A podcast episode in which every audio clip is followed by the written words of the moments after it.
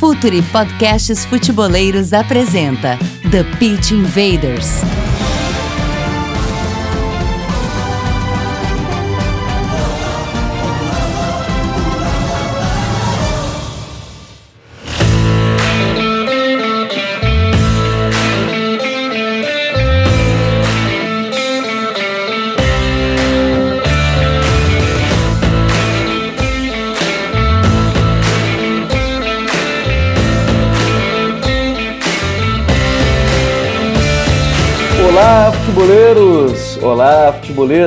Futuri apresenta The Pitch Invaders, episódio 136. Estamos no ar para mais uma invasão futeboleira e assinem o nosso feed no Spotify, iTunes, Google Podcast e principais agregadores. As nossas análises têm a força do Instat, a maior plataforma de análise de dados para clubes e atletas. Um agradecimento sempre especial para a parceria com a editora Grande Área. Acesse editoragrandearea.com.br e fique por dentro de todas as novidades. Assinem a nossa newsletter e fiquem por dentro do Futre e de todos os seus conteúdos. Para quem ainda não sabe, a gente lançou nas últimas semanas o Futre Club. Venha fazer parte do time para ganhar conteúdos exclusivos e a cada meta atingida desbloquear ainda mais produtos e serviços do Futre. Seja um cliente Silver ou Gold, não deixe de fazer parte do time. Hora da conexão com os nossos parceiros no episódio 136, começando por um da casa, analista sudaca do Futre, porque hoje é uma noite de Libertadores da América, ou manhã ou tarde para quem está ouvindo, depende do horário que você está ouvindo esse podcast. Dimitri Barcelos, tudo bem, Jimmy? Como é que tá o amigo? Dali Gabi, tudo certo? Estamos aí, né? Fase de grupos da Libertadores se encerrando. Superou as minhas expectativas de certa forma e vamos dar uma, uma passada por tudo que aconteceu aí. Hora também da conexão com outro parceiro. A última vez que ele participou, se eu não me engano, eu também estava de host, é, substituindo o Eduardo, o nosso colega, amigo. Ele estava falando sobre Futebol Manager, mas agora a gente vai falar um pouco mais do futebol na vida real.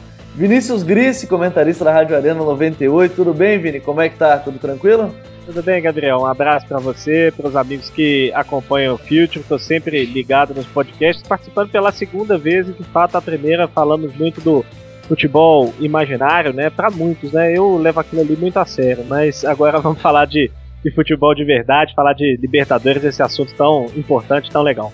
Então, invaders, vamos invadir a primeira fase da Copa Libertadores da América.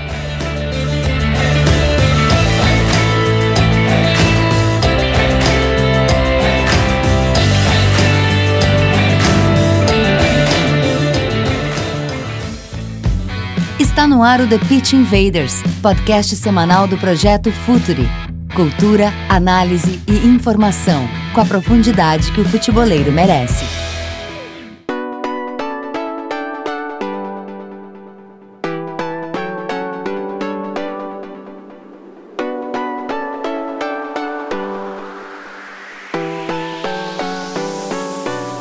A Libertadores da América chegou ao seu fim, a sua fase de grupos da competição. Já temos definidos os 16 classificados à próxima fase.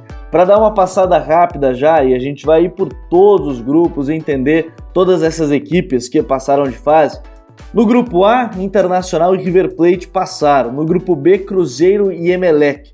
No grupo C, Olímpia e Godoy Cruz. No grupo D, Flamengo e LDU. No grupo E, Cerro Portenho e Nacional do Uruguai. No grupo F, Palmeiras e São Lourenço. No grupo G, Boca e Atlético Paranaense. E no grupo H, Libertar e Grêmio. Vamos começar pelo grupo A, pessoal, é, que teve e tem o atual campeão, o River Plate, com o Inter que veio do Campeonato Brasileiro, ficou em terceiro lugar na temporada passada, mas o Inter terminou em primeiro nesse grupo com 14 pontos. O River terminou com 10. É, o River teve só um jogo com mando de campo, digamos, com torcida liberada, que foi a última rodada contra o Internacional, mas eu quero falar dentro de campo com vocês. Jimmy, o Inter ele surpreendeu, por exemplo, é, nessa, nesse grupo A, assumindo a liderança, 14 pontos, teve dois empates contra o River. Como é que tu viu o Internacional e também, até depois a gente fala um pouco mais sobre esse resto do grupo, Jimmy? É, foi surpreendente de certa forma, né? Porque Uh, acredito que o torcedor do Inter esperava uma classificação nesse grupo antecipada e principalmente na liderança do grupo da forma como foi, né? O Inter na penúltima rodada, depois da vitória contra o Alianza Lima, já estava garantido na liderança. Uh, foi surpreendente pelos resultados, mas dentro de campo o Inter em certos momentos ficou devendo, né? Porque uh, dentro de casa teve a partida contra o River Plate, onde abriu 2 a 0 e acabou cedendo empate, né, por 2 a 2 e contra o Palestino se repetiu a história, né? O Inter abriu 2 a 0 cedeu empate, mas nesse caso acabou conseguindo retomar vantagem e sair com a vitória. Uh, foi uma oscilação de rendimento que a gente viu nessas partidas. Uh, o Inter estreou uh, devendo né, contra o Palestino uh, na, na, na, fase de grupos na Libertadores e foi conquistando os resultados apesar de alguns vacilos que teve, né? Venceu a Alianza Lima fácil no Beira Rio, venceu sem fazer muito esforço também lá no, no Peru e hum, na, na última rodada empatando com o River Plate por detalhe, né? Acabou não ganhando com uma falha do Marcelo Lomba no finalzinho do jogo. Não fosse por essa falha, o Inter teria a melhor campanha da fase de grupos geral, né? Contando com a derrota do Cruzeiro na última rodada. Uh, o Inter mostrou muito daquilo, né? Que consagrou uh, o time no Campeonato Brasileiro passado, que chegou à terceira posição. Um jogo de muita velocidade, apostando muito uh, em bolas mais verticais, buscando, buscando ataque com mais objetividade. Nos momentos em que teve que construir uh, sentiu um pouco mais de dificuldade, como a gente viu contra o Alianza Lima, quando o time trocava passe, ficava com a posse de bola, mas não conseguia agredir de maneira efetiva o adversário. Mas, de qualquer forma, o Inter fez o suficiente para conseguir vencer seus jogos, venceu contra quem tinha que vencer, que eram os mais fracos, e contra o River foi a trocação, né? Do 2 a 2 no Beira-Rio, 2 a 2 lá no Monumental de Nunes, foi o suficiente para garantir a liderança e uma boa campanha de forma antecipada, né? Surpreendendo aí o seu torcedor. É, surpreendeu assim a torcida e, e esse jogo na volta mostrou muita maturidade, né? Eu digo a volta, mas era o, último jogo contra o River Plate na, no Monumental, mostrou muita maturidade no, no time que nem teve todas as peças titulares, acho que vale essa ressalva principalmente. É, nem o outro... Inter nem o River Plate, né? Tiveram Exato. todos os seus titulares. Exato, e, e aí a gente viu um jogo bastante interessante é, de todo modo. E do outro lado, né, Gris, a gente viu um River Plate que é, se remontou de certa forma depois do título da, da Libertadores. É, no Mundial acabou não, não rendendo o esperado, caiu antes da final da competição, mas o River, e, e de maneira geral, a gente acaba taxando os argentinos que na primeira fase eles não rendem o seu melhor e a gente vê mais no mata-mata. Mas o que, que te pareceu o River nessa primeira fase da Libertadores, Grice? É, de novo, um time que vai tentando se reconstruir, né? Começou muito mal a competição, empatou os três primeiros jogos, é, é, chegou a causar até algum tipo de, de preocupação, mas o, o, trabalho do Marcelo Galhardo é impressionante, né? Ele consegue, com esse River Plate, com muitas mudanças de elenco, perdendo jogadores importantes, sempre encontrar uma peça nova, recuperar algum jogador e, e fazer o time render. Dessa vez não tanto com é, é, grandes novidades em termos de, de, peças individuais, né? Mas com dois jogadores mais experientes que cresceram muito nessa reta final de grupo principalmente, que deram uma carregada nas costas aí no River, o Enzo Pérez no meio campo, fundamental é, para dar ao Galhardo o controle do jogo que ele gosta de ter é, no seu time, e o Lucas Prato, né, que fez uma, uma reta final de primeira fase espetacular, é, o principal jogador do River Plate hoje, talvez, e, e, e conseguiu de fato é, é deixar esse time forte para chegar no mata-mata mais uma vez. E aí a gente sabe que a gente pode esperar tudo com um pouco mais de tempo para o Galhardo trabalhar, para ter novas ideias, para encontrar novas soluções e colocar sem dúvida o River Plate como um dos grandes candidatos mais uma vez aí ao título.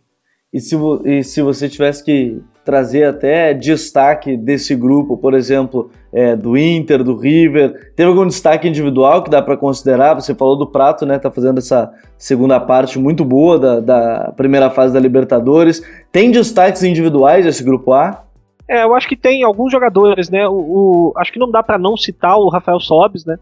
É, um jogador que saiu do Cruzeiro é, é, dando sinais de que já não tinha tanto assim a oferecer, teve propostas é, de clubes de menor porte do futebol brasileiro, voltou ao Inter e, e, mostrou que ainda é o senhor Libertadores, né? Foi muito importante nessa primeira fase, marcando alguns gols importantes. É, o Nico Lopes também acho que fez uma, uma primeira fase bem interessante para o time do Inter, mas ao lado desses dois jogadores. Eu acho que o Prato, individualmente, é o grande nome desse grupo, apesar do, do River ter ficado em segundo. O Prato foi fundamental para que o River pudesse se, se reerguer e chegar à classificação. E para ti, Jimmy, tu acha que é, vai nesse, nesse caminho como o Grice disse? Tem algum outro destaque assim que, que você daria para esse grupo?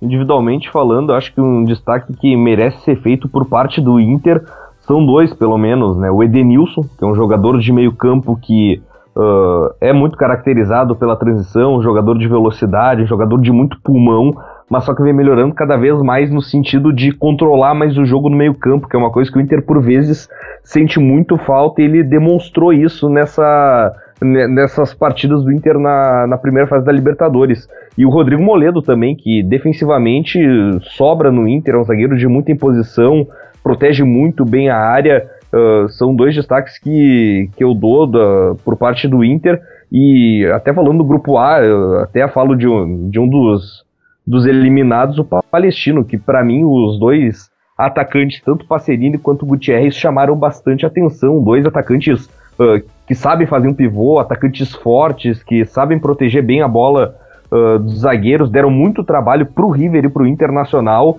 e merecem aí um, um pouco de pouco de atenção, né, por parte da, da torcida, porque foram dois jogadores que fizeram uma Libertadores muito boa pela equipe chilena.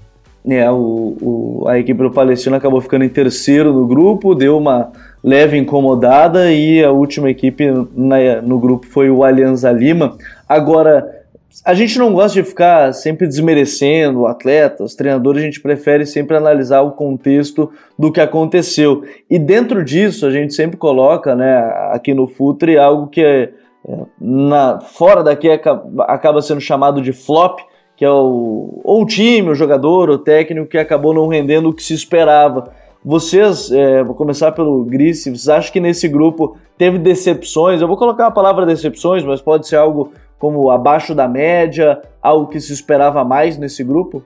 É, eu confesso que particularmente não. A campanha do, do Aliança Lima é uma grande ver vergonha, né? O time que empatou na estreia com o River deu uma impressão de que poderia participar de alguma forma e depois perdeu os cinco jogos seguidos.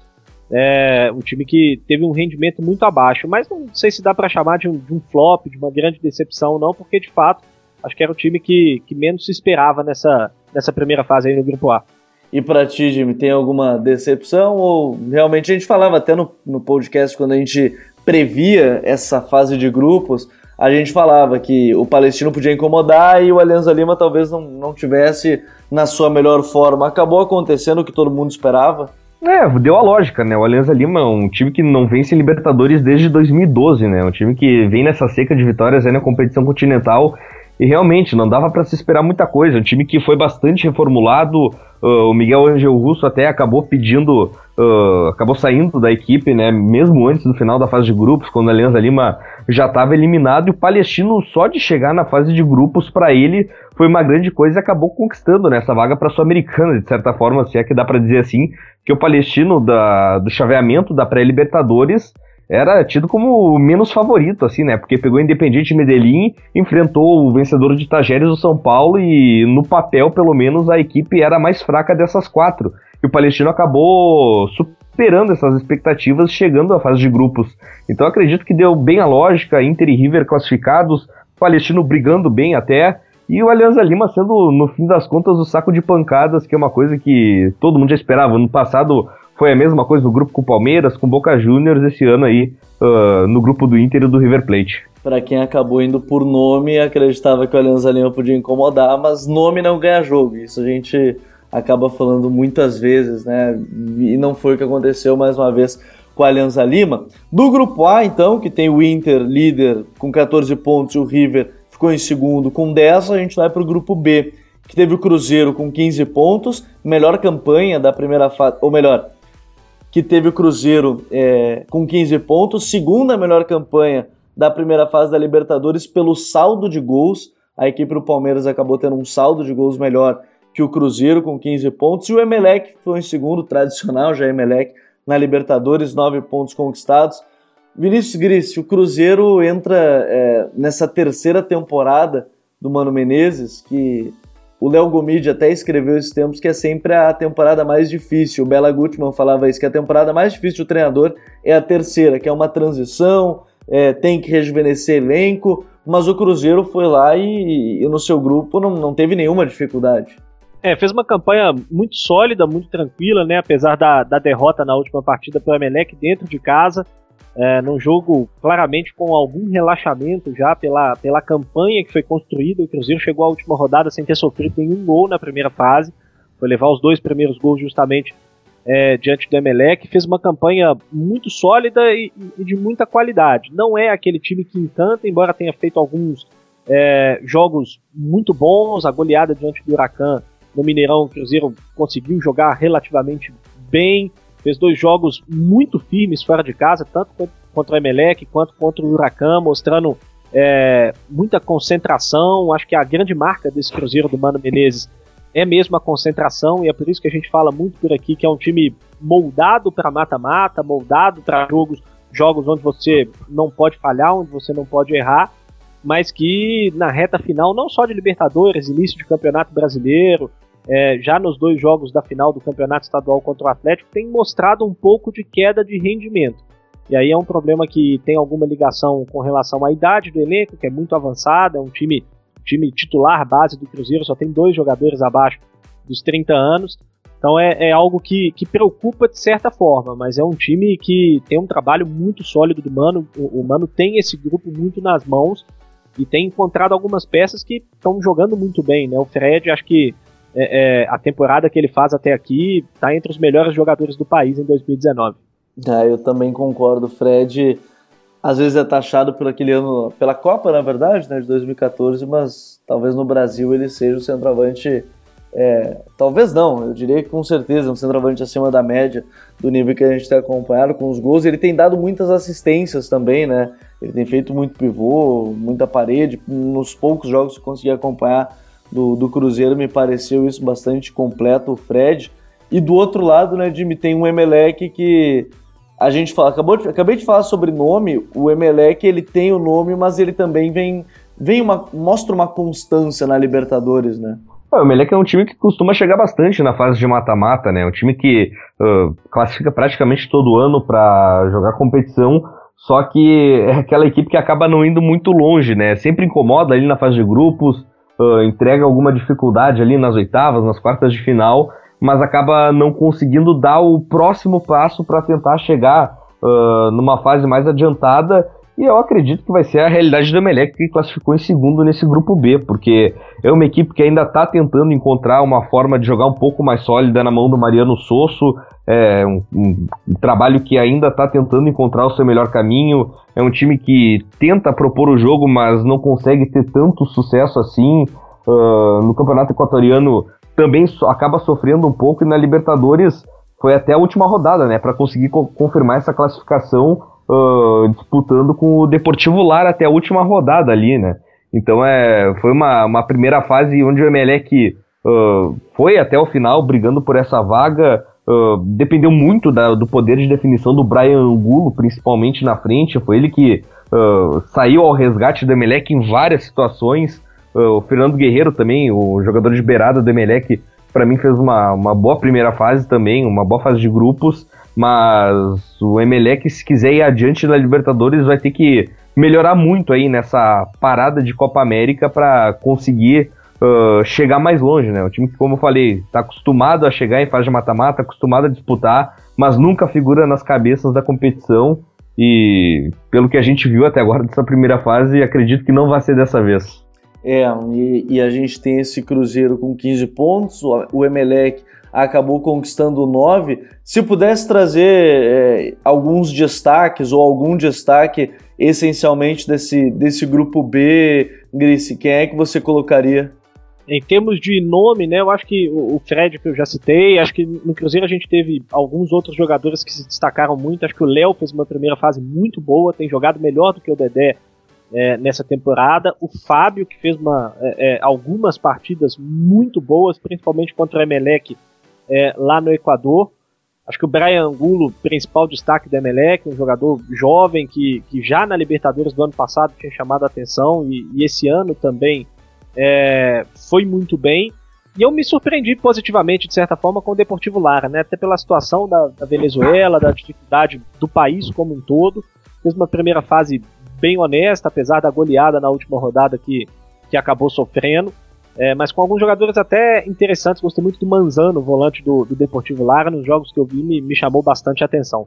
Por outro lado, né, Jimmy, no, no time, nesse grupo B, é, talvez se esperasse mais do Huracan. É, o Deportivo Lara surpreendeu é, pela situação até toda que envolve a Venezuela, bem como o Grice diz.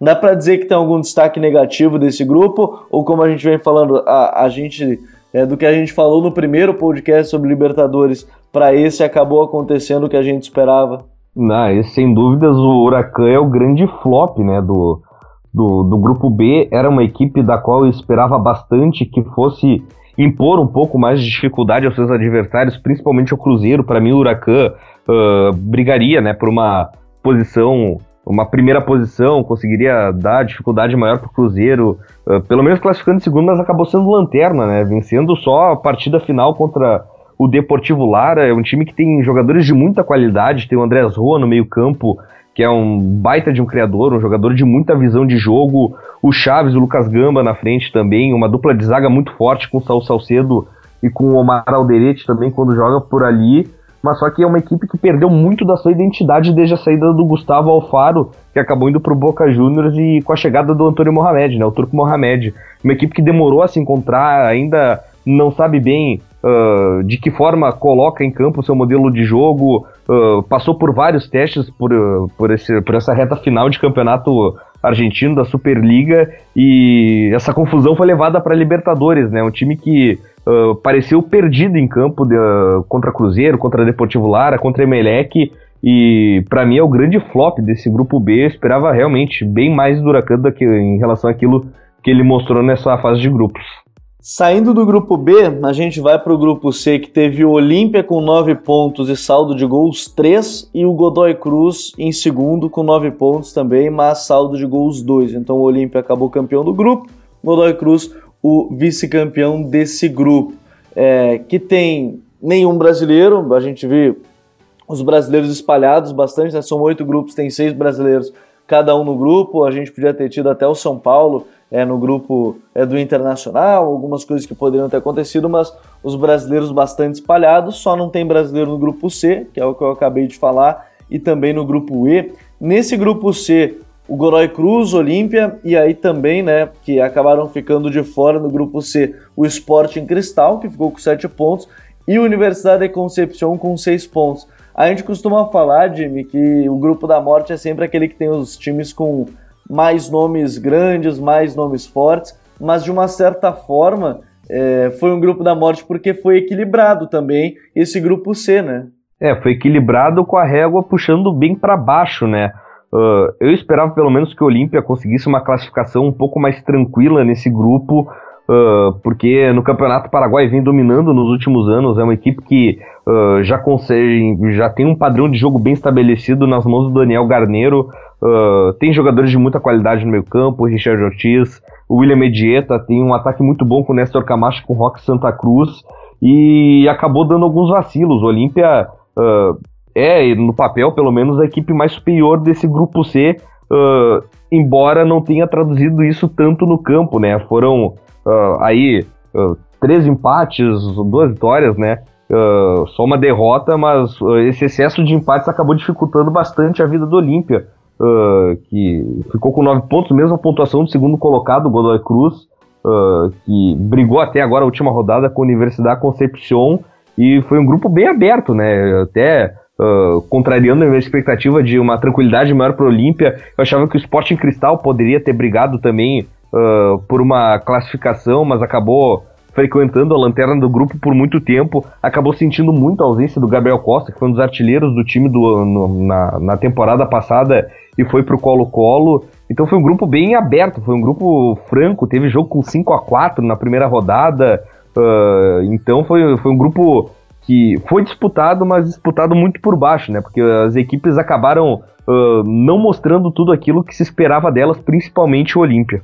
E quando a gente fala de um grupo é, pego até por baixo, né? Como bem o Jimmy falou, Gris, dá para trazer destaque do grupo, é, algo mais individual, ou a gente acaba tendo uma equipe mais coletiva, acaba se surpreendendo um pouco mais. Dá para trazer destaque individual num grupo que foi tão equilibrado, mas talvez por baixo, com essa régua é, não tão alta como a gente está acostumado a ver? É, eu confesso que eu vi pouco desse, desse grupo, né? Mas é, é, chamou muito a atenção, de fato, o equilíbrio, né? A gente chegou na última rodada, só o Sporting Cristal não tinha mais chance de classificação para a próxima fase, mas ainda assim disputava uma vaga da, na Copa Sul-Americana, como venceu é, e conseguiu. Do, do, pouco que eu vi, eu gostei bastante do recalde do Olímpia, bom jogador, um jogador de meio campo bem interessante. É, mas confesso que vi pouco desse grupo, acabei não conseguindo acompanhar tanta coisa assim para conseguir pescar mais destaques individuais. Haja jogo pra gente ver também, né, com o Campeonato Brasileiro, com Libertadores, com reta final aí dos campeonatos pela Europa. Jimmy, tem algo que negativo desse grupo ou tem mais coisas positivas apesar dessa régua lá embaixo? É, eu acho que o negativo, no geral, fica mais pela qualidade do jogo, né? Que a gente acabou acompanhando. Foram partidas realmente bem duras de assistir. Uh, um grupo de equipes uh, envelhecidos, principalmente o Universidade Concepción, uh, o Godoy Cruz, no momento de transição, com o Lucas Bernardes tentando engatar um novo trabalho por lá, uma equipe que perdeu alguns jogadores importantes na, nas últimas janelas e está apostando muito em jovens. Uh, foram três equipes que estão uh, num, num, vai que não vai, assim, contra o Olímpia que, apesar de um, um, um, bom grupo, uma boa sequência no Campeonato Paraguaio e na Libertadores, acabou uh, não conseguindo mostrar ah, tudo aquilo. É, acho que se é que dá para colocar como flop, é, é realmente o, o, nível do Olímpia, a falta de tranquilidade do Olímpia para conseguir as vitórias nesse grupo, talvez Uh, a, a, essa, falta de tranquilidade do Olímpia pode ser colocada como um flop, apesar da liderança e da classificação antecipada. É, o Olímpia que classificou aí com o saldo de gol 3, 9 pontos, Godoy Cruz 9 pontos e saldo de gols 2. Nesse Pit Invaders a gente está trazendo um balanço dessa primeira fase da Libertadores da América e para fechar os primeiros quatro grupos, o grupo D Teve o Flamengo classificado com 10 pontos e saldo 6 e a LDU em segundo com saldo 4. Mas esse grupo ele foi bastante equilibrado no quesito pontos porque Flamengo, LDU e Penharol todos ficaram com 10 pontos. Flamengo saldo 6, a LDU saldo 4 e aí o Penharol saldo 2. Nesse grupo, Gris, o Flamengo que a gente esperava, bom, Flamengo é o time milionário, é o time que contratou De Arrascaeta, Gabigol, é, enfim, tinha diversas contratações. É, já tinha o Vitinho, já tinha aí o próprio Diego. É, o Flamengo ele chamou a atenção positivamente, negativamente. Tem muito a crescer ainda na competição, Flamengo? Ah, eu, eu, acho que precisa melhorar muito, né? Foi, de certa forma, decepcionante a, a primeira fase do Flamengo. É impressionante como não tem primeira fase tranquila de Libertadores para o Flamengo, né? No, no, último jogo, até a última bola, o Flamengo ainda não tinha a certeza que se classificaria é, para a próxima fase. Tinha ali ainda o, o, risco de sofrer um gol do Penharol e colocar tudo a perder, como já aconteceu em outros momentos recentes na competição. É, acho que é um time que precisa ser melhor trabalhado. Né? O, o, trabalho do Abel é bem questionável em vários aspectos. Coletivamente, o Flamengo ainda tem muitos problemas para serem resolvidos. Mas é aquele negócio, né? É um elenco muito forte, um, elenco muito qualificado, que vai ter um tempo agora até é, é, a volta da, da, Libertadores até a próxima fase, então é um time que não dá para não ser colocado entre os principais candidatos. Né? Teve um Bruno Henrique muito decisivo, um jogador muito importante, mas ainda assim é uma equipe que tem alguns problemas defensivos, que oferece muitas chances ao adversário, principalmente quando joga em casa, é um time que se expõe muito e que ainda tem tido, embora tenha bons números ofensivos na temporada, um time que perde muito gol, né? Contra o Penharol ficou muito claro isso. O Flamengo teve 7, 8 chances Sim. claras de gol e por muito pouco não ficou fora da Libertadores. É, perdeu muitos gols mesmo. É, Gabigol, De Arrascaeta, Everton Ribeiro puxando. Eu até esqueci quando eu falei no início, tem Everton Ribeiro também, que talvez tenha sido já nessa última partida contra o, contra o Penharol um dos grandes destaques, né, Jimmy? Mas o Flamengo não teve vida fácil, porque no grupo também é, Penharol, LDU incomodaram bastante. É, foi um grupo que foi uma trocação bastante forte, né? O Flamengo uh, perdendo o Penharol em casa, empatando lá, LDU vencendo o Penharol no Equador, e daí o Penharol vencendo a LDU no Uruguai, aí o Flamengo vence a LDU no Maracanã e perde lá no Equador. Foi uma disputa bastante forte com o San José que acabou, uh, por bem ou mal, decidindo o grupo, né, com a vitória em cima do Penharol. Uh, foi um grupo onde o, o Flamengo tinha o potencial para ter uma, uma primeira fase tranquila, muito por esses talentos que tu acabou falando, pela qualidade individual de Gabigol, de De Arrascaeta, de Everton Ribeiro, do próprio Diego, mas que coletivamente acabou deixando a desejar. É um time que ainda tem muita dificuldade em se conversar dentro de campo nas mãos do Abel Braga. Uh, é um time que tem uma certa dificuldade em fazer a transição ataque e defesa com a bola pelo chão, acaba apelando muitas vezes para bolas longas desde a defesa. Uh, é um time que acaba sofrendo muito defensivamente também, principalmente pelos lados. O Pará acabou prejudicando bastante o Flamengo em alguns momentos. Então foi uma, um, um, grupo onde o Flamengo poderia ter uma vida tranquila. No papel, sem dúvidas, o time do Flamengo é superior à LDU, superior a Penharol, superior, obviamente, ao San José, mas só que o nível competitivo que a LDU e o Penharol acabaram impondo em cima desse começo de trabalho do Flamengo lá com Abel Braga acabou dificultando bastante a vida e foi por detalhe, né, que o Flamengo acabou uh, não ficando de fora. É um time que entra ano, sai ano e segue com essas dificuldades de fazer uma boa campanha, ter uma campanha tranquila, por vezes até classificar, né, para fase de mata-matas. O Flamengo acabou uh, conseguindo aí na bacia das almas a liderança e a classificação e, como bem o Gris destacou, quase tudo a perder com o Penharol ali, né? Ainda tendo parar expulso na última partida. Foi, um, foi parada dura para o Flamengo e foi um grupo, assim como foi o grupo C, que acabou sendo disputado também, esse grupo D, bastante por baixo, né? Uh, acabou, o Penharol também é uma equipe que está uh, no momento de transição, com alguns jovens uh, na, na equipe. A LDU, que jogou bastante com altitude a seu favor, né? Acaba sempre ajudando uma equipe que está acostumada a isso. Então é, foi bem disputado, mas assim como o grupo C, um grupo disputado por uma falta de qualidade geral, assim, principalmente das três equipes que brigaram pela classificação até o final. E depois a gente vai responder algumas perguntas que o pessoal mandou é, nas nossas redes sociais, mas o Flamengo, para quem não lembra, no passado foi eliminado no último lance, né, no jogo contra o São Lourenço. E a gente está gravando esse episódio um dia depois do Flamengo ter jogado contra o Penharol, num, num jogo que por pouco Realmente, se o Penarol fizesse um gol, o Flamengo botava tudo a perder.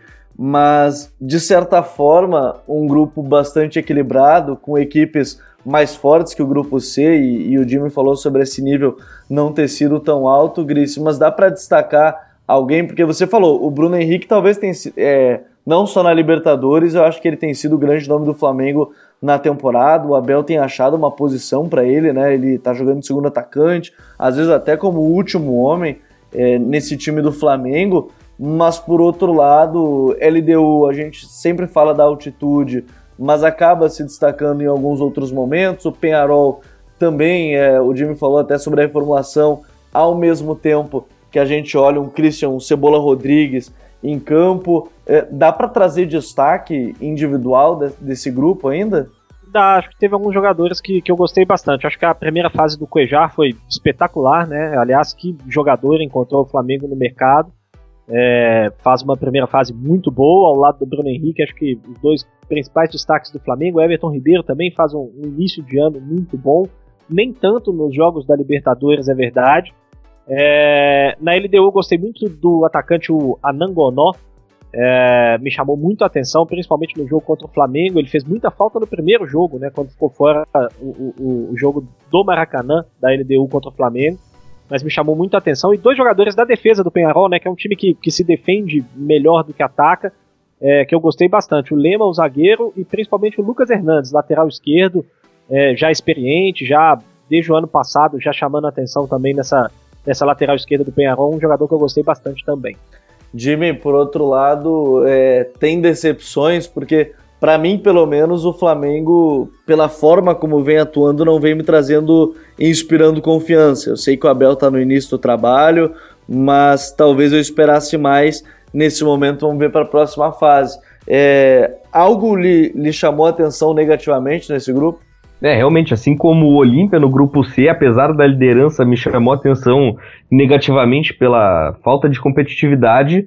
Flamengo é o mesmo caso no grupo D, apesar da liderança também, ficou devendo futebol, uma equipe uh, que coletivamente teve certas dificuldades, muita dificuldade uh, de trabalhar jogadas ofensivamente, dependendo muito de individualidades em alguns momentos, uh, defensivamente vazando bastante, né? Algumas jogadas bobas assim, parecia principalmente pelos lados, pelo lado direito com o Pará caindo por, por ali, o Flamengo acabou vazando, acabou dando muito espaço aos seus adversários é uma equipe que realmente poderia ter mostrado mais. Eu acho que uh, é a grande decepção. O Flamengo poderia ter uh, já conseguido, pelo menos para o seu torcedor, mostrar um nível de futebol um pouco melhor, né? Porque preocupa pela quantidade de talento, pela quantidade de uh, bons nomes individualmente que o, que o Flamengo tem, principalmente do meio para frente, e ter tantas dificuldades assim para chegar ao gol realmente é algo que surpreendeu, de certa forma, negativamente todo mundo que acompanhou esse grupo.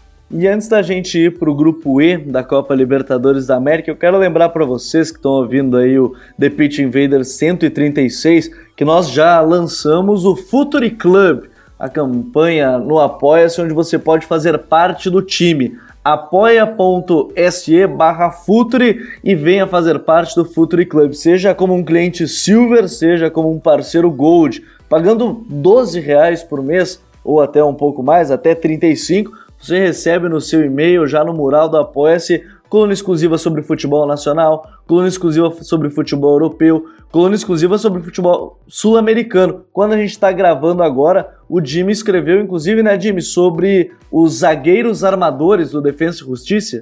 É, exatamente, né? Falei um pouco sobre o Alexander Barbosa e o Lisandro Martinez, ah, dois zagueiros de uma qualidade técnica fenomenal, né? Não só defensivamente, mas também com a bola no pé. Uh, muito se fala dos zagueiros argentinos serem aqueles brucutus, jogadores físicos, jogadores uh, de muita força, mas só que esses dois principalmente vem mudando um pouco, né? Esse panorama.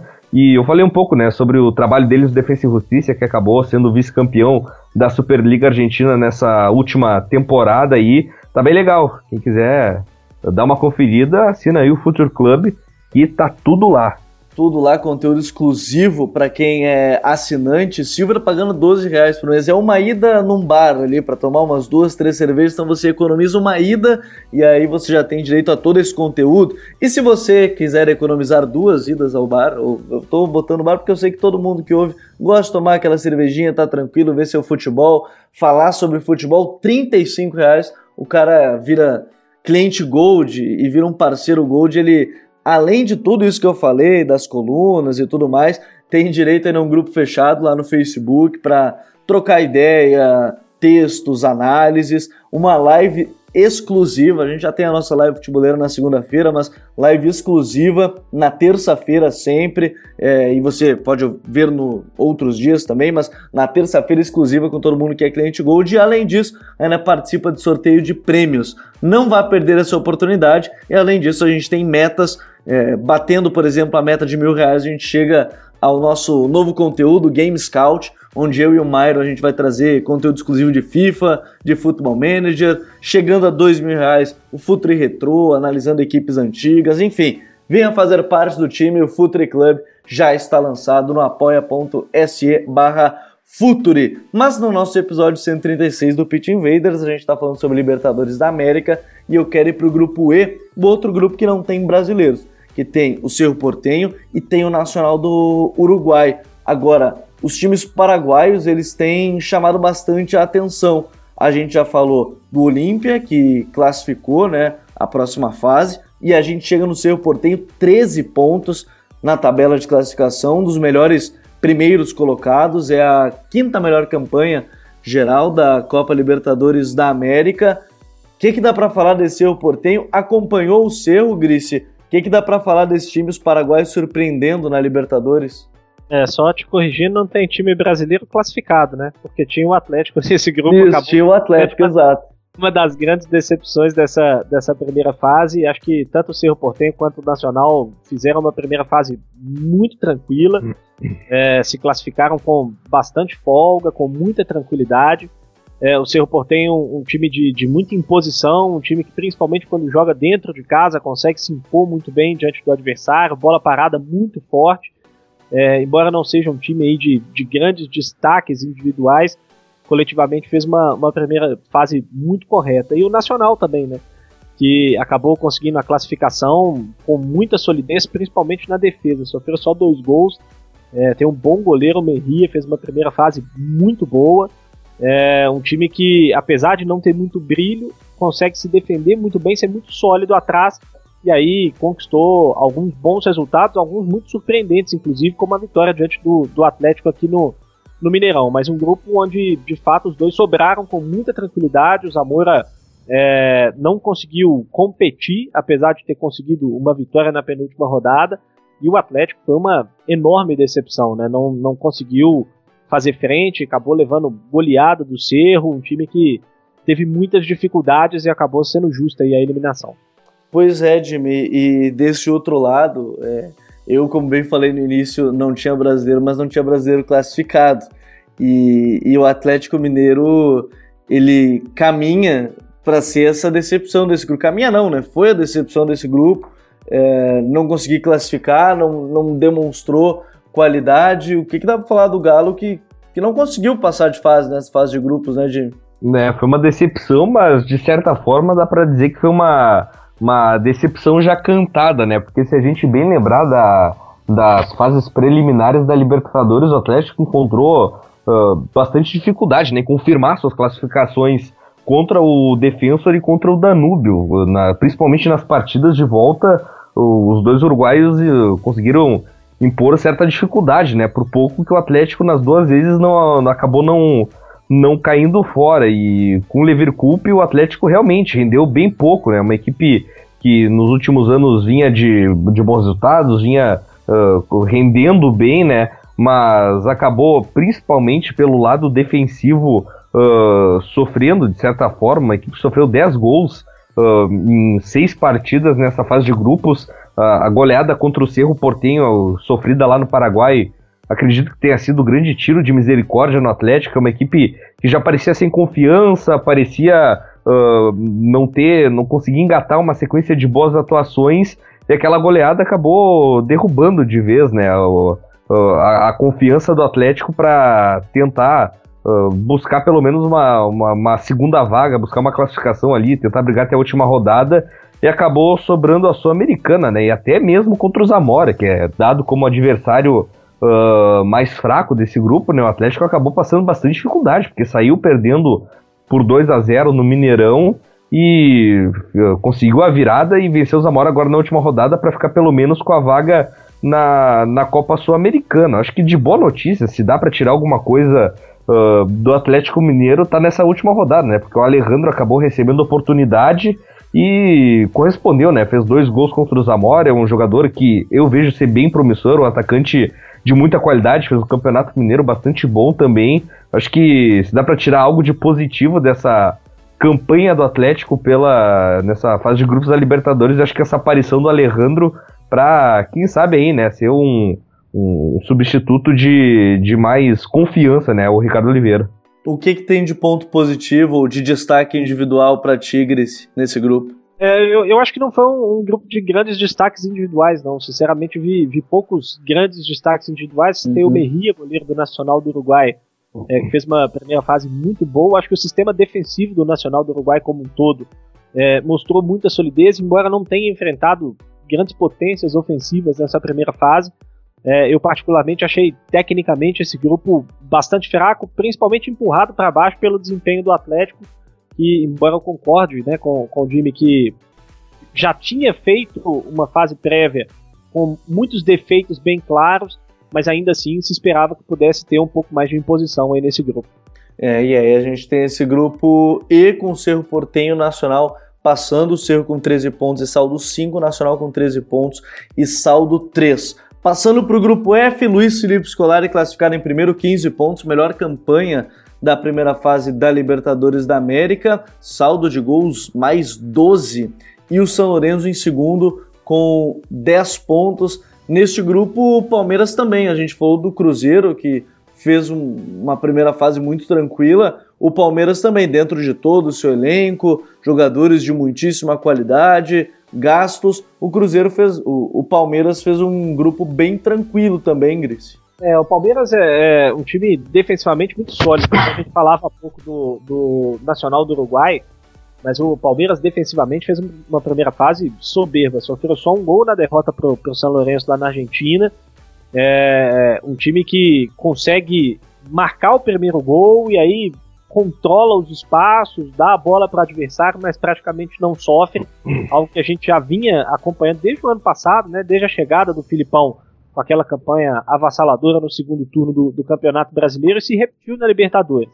Não foi um time de, de muito brilho, né? A gente não teve, acho que a grande atuação do Palmeiras mesmo só na goleada sobre o Melgar fora de casa, mas é um time muito sólido, um time que mostrou muita força e, e, não só pela campanha, né, por ter sido o primeiro geral da primeira fase, mas acho que a gente pode naturalmente colocar o Palmeiras aí como um candidato fortíssimo nesse nesse mata-mata que vem pela frente. É, e ele sempre gera o debate, né, que não é o jogo mais vistoso, talvez para muitos, mas é um jogo muito consistente no que se propõe. Então, gera-se um debate também o que o Palmeiras, o que a gente pode esperar do Palmeiras no mata-mata, já que no Campeonato Brasileiro, por exemplo, o Filipão ainda nem perdeu, é desde que reassumiu a equipe do Palmeiras ainda em 2018 e ainda passou nesse grupo, né, de São Lourenço, que é, na temporada passada classificou no último lance, no finalzinho do jogo, e muito se falou, né, a mão do Papa, o Papa foi divino naquele momento. Esse ano o São Lourenço precisou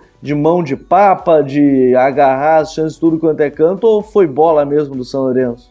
É, não digo nem que foi bola do São Lourenço, né? Eu acho que a, a, falta de qualidade do Melgar e principalmente do Júnior de Barranquilla, né? Que uh, acabou sendo lanterna do grupo de maneira surpreendente para mim. Uh, o São Lourenço acabou se aproveitando, né? Dessa baixa qualidade dos outros dois adversários para beliscar essa vaguinha na, na, na, nas oitavas de final. Porque é uma equipe que também está nessa realidade de ainda tentar se encontrar com o treinador, que é o Jorge Almiron, né? Que foi vice-campeão da Libertadores com Lanús em 2017, teve uma passagem não tão boa pelo Atlético Nacional na Colômbia e as dificuldades que encontrou lá, no, lá em Medellín acaba encontrando também uh, no São Lourenço, porque é uma equipe que não tem as peças que ele gostaria para conseguir replicar aquela forma uh, de fazer o Lanús jogar, que é algo que ele tenta de forma insistente, né? O padrão dele é a forma como ele gosta de fazer seus times jogar, não adianta, gosta de ter a posse de bola, gosta de ter um time propositivo e ele vai tentando implementar isso no São Lourenço, só que ainda de forma bastante torta. É um time que tem muita, mas muita dificuldade para construir jogadas ofensivas. É um time que fez muito poucos gols nessa primeira fase, foram quatro gols uh, em seis partidas. Uh, mas por outro lado, defensivamente deu conta do recado, né? O Marco Senesi, uh, um zagueiro promissor do São Lourenço, fez uma primeira fase muito boa. Fabrício Colotini também, esse já mais experiente, uh, também conseguiu dar uma, uma solidez, por incrível que pareça, né? Porque pelo que a gente vê das últimas temporadas dele, parecia já reta final de carreira, acabada a primeira fase dele de Libertadores, fase de grupos foi bastante positivo. A Rolo Aissa também, que é um meio-campista que o Almiron acabou trazendo do Atlético Nacional, fez uma primeira fase muito boa também, contribuindo bastante também para esse rendimento defensivo. Marcelo Herrera pela lateral. Então, foi uma, uma primeira fase do São Lourenço onde ele se aproveitou muito uh, da falta de qualidade dos outros adversários para conseguir essa classificação, porque se dependesse um pouquinho mais dele, um pouquinho mais de fazer seus gols, de criar suas jogadas, de fazer seus resultados ali com um pouquinho mais de elasticidade, teria ficado no caminho. O São Lourenço ainda está, de certa forma, engatinhando para tentar encontrar uma forma de jogar mais consistente, muito ao contrário daquilo que a gente via nas últimas temporadas. É, a gente vê aí o São Lourenço com 10 pontos, dois gols sofridos aí é, na competição e quatro gols marcados. Um grupo que não foi de maior número de gols, tirando o Palmeiras, que acabou fazendo 13 gols é, nessa primeira fase. O saldo ficou com 12, o São Lourenço ficou com o saldo 2, então já mostra a diferença também nesse poder ofensivo e defensivo dos clubes. Passando adiante, grupo G, a gente estava acompanhando o jogo antes da gravação, Boca e Atlético Paranaense que fechou, para se saber quem ia é, terminar na liderança desse grupo. E o Boca venceu pelo placar de 2 a 1, por isso terminou com 11 pontos em seis jogos e o Atlético Paranaense ficou em segundo com nove. O Furacão, vou começar pelo brasileiro, Gris. É, o Furacão, o, o Atlético, e que para quem está ouvindo tem que colocar o H, né? não faz nenhuma diferença no áudio, mas enfim, é o Atlético agora com H. É, o que, que deu para ver assim, no, no, no, time do Thiago Nunes? Ele conseguiu evoluir do Campeonato Brasileiro para Libertadores. Ele tem no Bruno Guimarães, talvez, sua grande peça-chave nesse meio-campo. Marco Ruben, artilheiro da Libertadores, com seis gols marcados. É, um dos artilheiros, né? Porque junto com ele tem o Adrian Martinez do Libertar. É, o que, que dá para falar desse Thiago Nunes e do Atlético Paranaense que, que chega numa Libertadores e já está nas oitavas agora? É, eu acho que assim, ainda a, a, gente viu muito pouco, né? Desse Atlético Paranaense até agora, é, essa primeira fase de Libertadores, as primeiras rodadas de Campeonato Brasileiro, mas já dá para perceber que, é, embora ainda não tenha melhorado em relação ao ano passado, principalmente aos melhores momentos do ano passado, é, o Atlético Paranaense conseguiu se manter mesmo diante de algumas perdas importantes, né? Talvez o Pablo, a principal delas, foi um dos grandes jogadores da última temporada, mas o clube foi é, é, muito inteligente no mercado ao achar o Marco Ruben, que fez uma primeira fase de Libertadores soberba, um dos artilheiros da competição, como você falou. Acho que é um Atlético Paranaense que deixou boas impressões, principalmente nos dois confrontos contra o Boca, né? Em casa passeou principalmente no segundo tempo, fez uma partida brilhante. Acho que a, a grande noite internacional da história do Atlético Paranaense até aqui. E mesmo na derrota lá na Bomboneira, é, com algumas questões ligadas aí a, a, a erro de arbitragem, com a expulsão do Wellington no fim, que foi determinante para que o Boca conseguisse a virada, mas fez um jogo muito honesto. O que me preocupa muito no Atlético Paranaense é a incapacidade de conseguir resultados longe da Arena da Baixada, né? algo que já acontecia no ano passado e que esse ano, até aqui, vem sendo muito forte. Né? Embora tenha feito alguns jogos até interessantes, não jogou mal contra o Boca, como eu disse agora há pouco, não jogou mal contra o Tolima, mas é impressionante como é um time que só consegue vencer jogando na, na grama sintética da Arena da Baixada. E aí, do outro lado, Grício Boca, do, do Gustavo Alfaro, parece que tem sido bem melhor do que seu antecessor, apesar de alguns momentos não, não ter tanta qualidade com a posse da bola, pelo menos tem essa impressão no que vi do Boca, é, parece melhor do que o Boca do ano passado, que apesar de tudo foi finalista também. É, eu tenho ainda algumas dúvidas com relação a, a, a esse Boca do, do, Gustavo Alfaro, que de fato conseguiu organizar melhor o time, né? Um time com, com mais organização, principalmente na fase defensiva, né? Mas que é um time com muita dificuldade de protagonismo, né? E pelas peças que tem, pela, pela história, pelo tamanho do clube, acho que se, se esperava um, um trabalho de um pouco mais de protagonismo. Talvez não tenha escolhido ali o nome certo para isso, mas é, é de fato a, a, o grande calcanhar de Aquiles aí do, do Gustavo Alfaro, teve algumas dificuldades com relação a peças, até conseguir encontrar um time ideal, teve jogadores importantes até aqui nessa primeira fase que, que não tem entregado, né? O Pavon despencou em termos de rendimento depois da Copa do Mundo do ano passado, o, o Tevez, que ele tentou insistir por muito tempo como titular, acabou não conseguindo dar respostas, embora tenha entrado muito bem na reta final do último jogo contra o Atlético Paranaense, fez o gol e foi decisivo para a virada, mas ainda é um time que tem dificuldade com relação a protagonismo, né? Vamos ver se é, é, com esse tempo que vai ter agora até o reinício da Copa Libertadores no segundo semestre, se ele vai conseguir fazer com que o time consiga oferecer um pouco mais quando tiver com a bola no pé. Aí do desse lado ainda nesse grupo, Jimmy, o Atlético tem algum destaque individual que mereça é, ainda mais atenção para a próxima fase, expectativa para a próxima fase, do mesmo lado do Boca, ou até mesmo as outras equipes desse grupo G, né? Que além de Boca e Atlético, teve Jorge Wilstermann e o Tolima. É, eu acredito que falar dos destaques individuais do Atlético Paranaense é meio que chovendo molhado, né? Porque a primeira fase do Bruno Guimarães foi algo fantástico, acima da média para ele mesmo, né? Isso que a média Lucas dele Filos já é, é uma... apaixonado por esse, viu? É, isso que a régua do Bruno Guimarães já é lá em cima, ele conseguiu fazer uma primeira fase fantástica, um jogador que uh, a gente viu principalmente na partida contra o Boca Juniors dentro da Arena da Baixada, um rendimento fantástico dele, principalmente nos lançamentos, né, nos passes mais longos, uh, já que o Atlético deu mais a bola para o Boca Juniors, uh, jogou um pouquinho menos uh, com a bola no pé. E o Bruno Guimarães foi essencial, principalmente nessa partida, com a sua visão de jogo, com a capacidade de encontrar os adversários às costas, os seus companheiros, né, às costas da defesa adversária. Renan Lodi também fez um baita de um primeiro, uma, uma baita de uma fase de grupos lateral que cresce cada vez mais.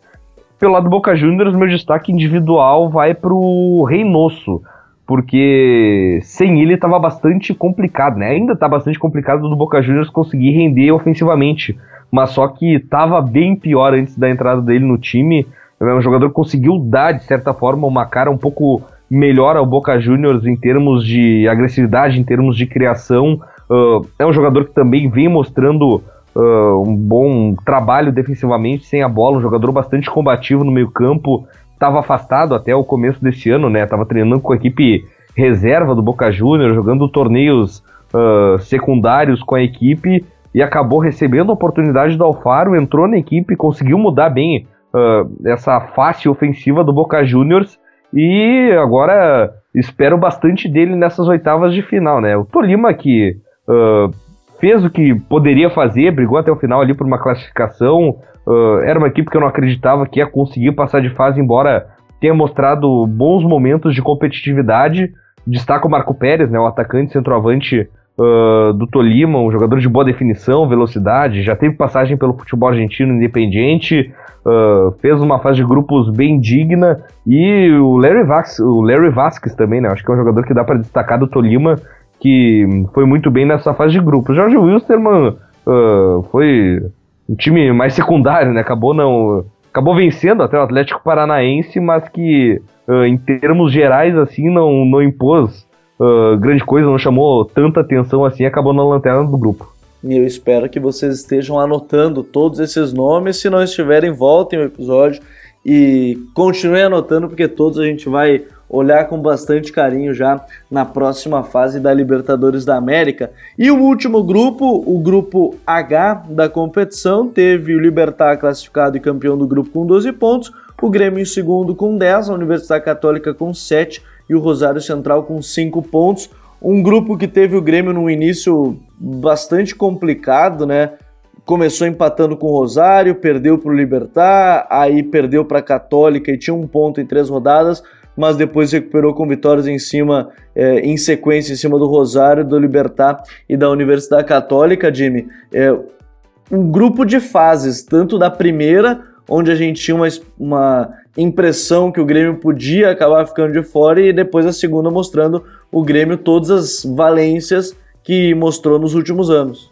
É, o Grêmio acabou nessa, nesse retorno da fase de grupos, podemos dizer assim, mostrando um futebol um pouco melhor em relação àquilo que a gente tinha visto nas três primeiras partidas, né? Um time uh, que ainda tinha, né, o, o Luan como titular, que é um jogador que realmente vem numa uma fase técnica uh, bem abaixo em comparação ao que ele já mostrou, uh, sofrendo com alguns problemas de lesão também, principalmente no meio campo, jogadores perdendo partidas ali, uh, Michael, Michel sofrendo um pouco em relação a isso, na defesa também, né? Uh, o Grêmio sem zagueiros, né? Acabou utilizando o Michel por vezes ali ao lado do Kahneman. Então o Grêmio acabou sofrendo um pouco, de certa forma, uh, na reposição, né? Nas reposições do seu elenco. Mas daí entrou Jean-Pierre, Matheus Henrique começou a receber mais chances, estabilizar melhor. Aí o Grêmio teve um crescimento nessa fase final, né? O Viseu acabou também uh, sendo um pouco mais escanteado, de certa forma. E o André Uh, recuperou um pouco né, da, da, da, expectativa que o Renato colocava muito em cima dele. É um jogador que uh, começou a fazer o trabalho mais daquilo que o Renato esperava dele, mais pivô na frente, segurando um pouco mais a bola entre os zagueiros. E o Grêmio teve um crescimento muito grande a partir disso. Né? O André sendo essa peça importante no centro do ataque, o Jean-Pierre e o Matheus Henrique uh, dando uma dinâmica mais diferenciada ao meio-campo do Grêmio, que sofreu bastante nas três primeiras partidas. Né? O Libertar que uh, esperava, né, que pudesse brigar por uma segunda vaga, mas acabou sobrando, né, nessa arrancada do grupo, acabou fazendo 12 pontos, relaxou ali no final um pouco e perdeu a sua invencibilidade, Libertar com muitos pontos positivos, né, um time uh, que joga com muita velocidade, muita verticalidade, de maneira reativa e acabou se impondo a partir disso em cima dos adversários e fazendo aí o, a sua gordura, né, para ter mais tranquilidade nessas duas últimas rodadas e classificando com antecedência. Inclusive sobre o Jean-Pierre, para quem entrar no nosso perfil lá no Futre FC, tem é, um drops sobre as suas qualidades, o passe de ruptura, a participação sempre dentro do jogo, Gris. Algo lhe chamou a atenção é, desse time do Grêmio, até dos jovens, do Libertar, do grupo em maneira geral, algo lhe chamou bastante mais atenção, num grupo que a gente, como falou, é, o Grêmio não começou bem, mas depois arrancou no final para classificar em segundo. É, a recuperação do Grêmio depois que o Renato conseguiu encontrar o time, né? Rodando muito no início da temporada, tanto no Campeonato Gaúcho quanto nos primeiros jogos da Libertadores, acabou rateando um pouco, perdendo desempenho. Quando ele encontrou o time, apostou, aí conseguiu o crescimento, é, é, como disse o Jimmy agora há pouco, principalmente baseado no crescimento dos jovens, né? O, o Matheus Henrique e o Jean-Pierre, que, que tem conseguido sustentar esse crescimento do time. Com o André também melhorando o seu rendimento, ganhando uma sequência, ajudando muito, fazendo um trabalho legal de pivô. Acho que o André consegue fazer isso muito bem. E aí o Grêmio conseguindo chegar forte, né? Acho que apesar de um início muito ruim, o Grêmio em determinado momento era o brasileiro com menos chance de se classificar, e a gente olhava com mais possibilidade de acabar ficando fora, mas acho que chega muito fortalecido com essas três vitórias na, nas rodadas finais. É um time que, que mais uma vez a gente pode apostar mais uma vez, né? E o Libertar foi um time que eu gostei bastante do que eu vi, né? Com é, é, não tanto brilho técnico, mas um time que sabe jogar, que sabe o que quer, com muita organização e com alguns valores individuais até interessantes. Gostei muito do, gostei muito do Merria, volante. É um jogador que dá muita dinâmica na saída de bola, que consegue acelerar o passe, e, e acho que é o ponto-chave para esse time do Libertar funcionar. E o Adra Martinez, né, artilheiro da primeira fase ao lado do, do Marco Ruben, também um, um atacante que, que, mostrou qualidade. Não acho que o Libertar é, é, tenha capacidade para ir muito longe, talvez dos primeiros colocados aí do pote 1, é, um dos adversários até mais acessíveis, mas ainda assim fez uma primeira fase muito boa. Bom, antes da gente fechar o nosso episódio, é, a gente falou de todos os grupos dessa Libertadores da América, que vai ter agora o sorteio. Para quem está ouvindo na sexta-feira, do dia 10, o sorteio é na segunda-feira do dia 13. Então, para quem estiver ouvindo depois, aí já vai saber quais são os confrontos. No pote A teremos Inter, Cruzeiro, Olímpia, Flamengo, Cerro, Palmeiras, Boca e Libertar, podendo enfrentar do outro lado, River, Emelec, Godoy Cruz, LDU, Nacional, São Lourenço, Atlético Paranaense ou Grêmio na próxima fase. E aí os primeiros colocados decidem em casa. E aí depois sim, se um primeiro colocado enfrentar o outro primeiro colocado, quem tiver a melhor campanha decide em casa. Lembrando, essa Libertadores já começa a final em campo neutro. Mando aí, neste momento, o jogo em Santiago. E aí teve troca, inclusive, na, na Sul-Americana de mando de campo. Bom, eu vou fazer algumas a gente falou muito sobre os times, mas tem algumas perguntas que o pessoal mandou lá no nosso Twitter que acabaram não sendo respondidas, acredito eu. E aí eu vou fazer uma para cada dos nossos convidados. Primeiro eu vou perguntar para o Gris. O Matheus Martins, ele pergunta aqui se Boca e River eles saem na frente é, como candidatos ao título, já que foram os finalistas do ano passado, Gris. É, não sei se dá para dizer que saem na frente, não, né? São dois times que é, apresentaram uma primeira fase com altos e baixos, mas que tem muito potencial de crescimento. É, tanto pelo mercado que podem fazer, são times que a gente sabe que tem um, um potencial é, parecido com os clubes brasileiros em termos de investimento, então podem ainda buscar uma ou outra peça aí para essa segunda fase. É, a gente sabe que são times muito fortes quando jogam dentro de casa, principalmente em jogos de mata-mata de Libertadores mas eu não, não diria que os dois hoje estão muito à frente de, de outros adversários, principalmente os brasileiros não. Mas, sem dúvida, é, acho que principalmente um pouco mais o River hoje, é, com condição sim de, de lutar mais uma vez aí pelo título. E Jimmy, a pergunta do arroba cadeira central, grandes parceiros nossos, é, quais clubes podem se beneficiar com a parada para a Copa América? Lembrando que na Argentina terminou a temporada, né? Então talvez isso faça alguma diferença, não sei. Como é que você vê é, que, que, que, equipes podem se beneficiar com essa parada para a Copa América? Não, eu acredito que o River Plate pode se beneficiar bastante com essa parada da Copa América, porque tem alguns jogadores uh, voltando de lesão e alguns ainda lesionados, que é o caso do Escoco, o Milton Casco também ainda lesionado, Quinteiro pode dar uma acelerada na sua recuperação aí, que é um jogador importantíssimo para o River Plate, acabou sofrendo uma lesão séria de joelho, volte talvez só no final do ano. Talvez essa parada da Copa América ajude ele aí para dar uma acelerada no processo. O Ezequiel Palacios voltou agora nessas últimas rodadas uh, depois de ficar um tempo de fora aí com uma fratura na perna e pode ser bom para ele para retomar ritmo de jogo. Acredito que o Flamengo vai se beneficiar bastante também na parada da Copa América para trabalhar melhor o elenco, trabalhar uh, melhor questões coletivas, que é algo que ainda está devendo bastante pelo que a gente viu uh, nessa, nessa primeira fase, nessa fase de grupos. E o Grêmio também acho que acredito que pode se beneficiar, principalmente por conta do Luan, que é um jogador que é referência técnica do Grêmio, é um jogador de muita qualidade, é um jogador que tem uh, um diferencial tremendo na dinâmica de meio campo do Grêmio. Apesar do Jean-Pierre estar tá dando conta do recado, o Luan ainda é um jogador bastante diferenciado para os padrões brasileiros. A gente viu tudo aquilo que a gente fez, que, que o Luan fez, no caso, né, no, na Libertadores de, de 2017, né, sendo eleito o melhor da, da América, e o Luan se recuperando e retomando seu bom futebol, acredito que pode ajudar o Grêmio aí nessa parada de Copa América também para as fases seguintes. Bom, né, respondido essas duas perguntas, mandar um abraço para o Vitor Gama, do 4231, que até tinha perguntado sobre os motivos do Flamengo ter dificuldades num grupo teoricamente fácil, a gente acabou respondendo justamente quando falava do grupo do Flamengo, para o Bastos e para o Igor também, que falaram sobre os times paraguaios que a gente acabou citando, né? As suas qualidades dos classificados, o, o Olímpia, o Cerro e também a equipe do Libertar, a gente acabou citando durante o programa. Nessa reta final, agora chegou a hora das nossas dicas futeboleiras. The Pitch Invaders apresenta Dicas Futeboleiras.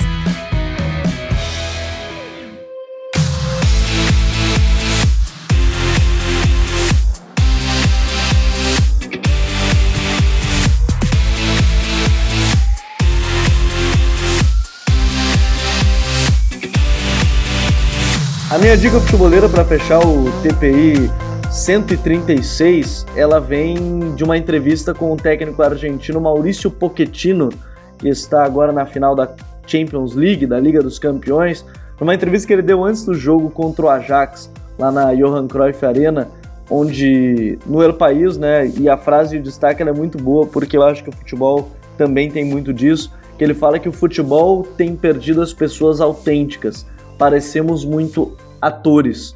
E isso é muito marcante porque durante a classificação o Pochettino ele se ajoelha e começa a chorar de maneira copiosa é, por chegar nessa final de Liga dos Campeões. Um cara que iniciou seu trabalho do zero, entre aspas, na Europa, né? começou no espanhol, onde ele acabou encerrando praticamente a carreira, um discípulo do Bielsa, uma entrevista muito legal, falando sobre o lado humano é, também do jogo. Eu acho que isso é muito importante, eu acho que a gente tem que levar em consideração.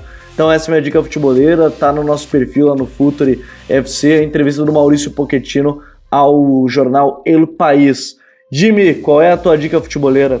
Cara, minha dica futeboleira é algo que vai levar quem realmente gosta de futebol à loucura, cara. O, minha dica é pra. os caras, então. É, minha, minha dica é pro pessoal visitar o site librofutebol.com, cara, porque é, é um acervo fantástico que eles têm de livros é uma, uma loja argentina online, né? Que eles uh, têm vários e vários e vários livros de diversos assuntos relacionados ao futebol, uh, mais relacionado à cultura, à tática, biografia jogadores, sério. Quem visitar e dar uma circulada pelo site, olhar as opções, uh, tem muita coisa, obviamente, a maioria das obras em espanhol, Uh, e quem quiser comprar, dá uma olhada lá, cara. Tem muita coisa, muita coisa. Eles entregam para todo mundo treinadores, jogadores, tática, sério, é fantástico, pessoal. Que deixa a dica, realmente é muito bom. Librofutebol.com, fica aí minha dica. Eu peguei um livro lá que foi o do Pep Guardiola, Outra Maneira de Ganhar, que é antes, inclusive, do Guardiola Confidencial, ele contando quando chegou, é, do Guilherme Balanguet também, é como ele chegou no Barcelona. Valeu, Jimmy, grande abraço. Eita, tamo junto, até a próxima. Vinícius Grice é, é, da casa já, né? É a segunda participação já com a gente, mas sempre foi parceiro nosso. Eu pedi pro Myron não participar porque eu sei que podia rolar algum atrito. O Myron ele acaba exagerando, viu, Grice? Então a gente sempre, eu não gosto de participar com ele, é muito perigoso, muito perigoso sempre.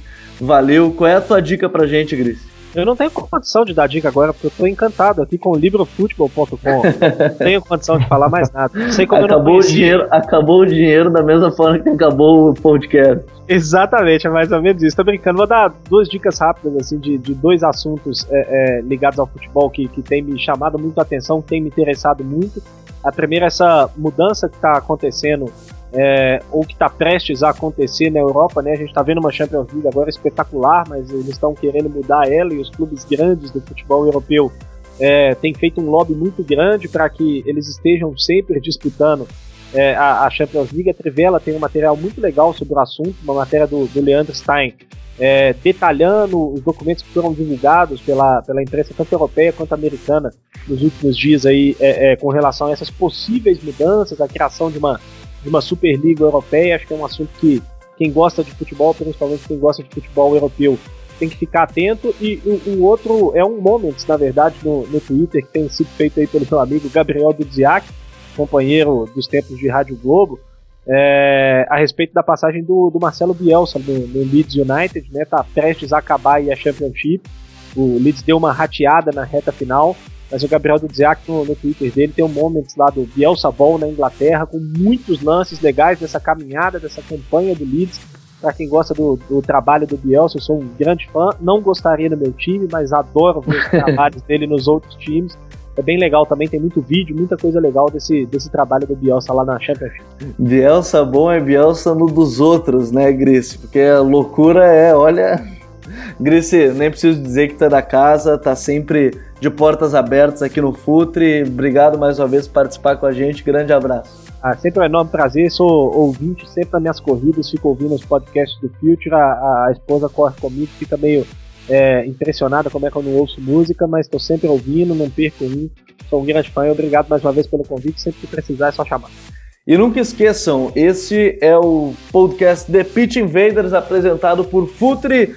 Mais uma invasão futeboleira. Assine o nosso vídeo no Spotify, iTunes, Google Podcast e principais agregadores. Vem agora fazer parte do time. apoia.se barra Futre, seja um parceiro Silver ou parceiro Gold e tenha conteúdos exclusivos e a cada meta atingida, mais conteúdos desbloqueados para você que, assim como nós, gosta de muito conteúdo futeboleiro. Nós somos o Futre e temos um convite para vocês. Pense o jogo, um abraço e até a próxima invasão. The Pitch Invader.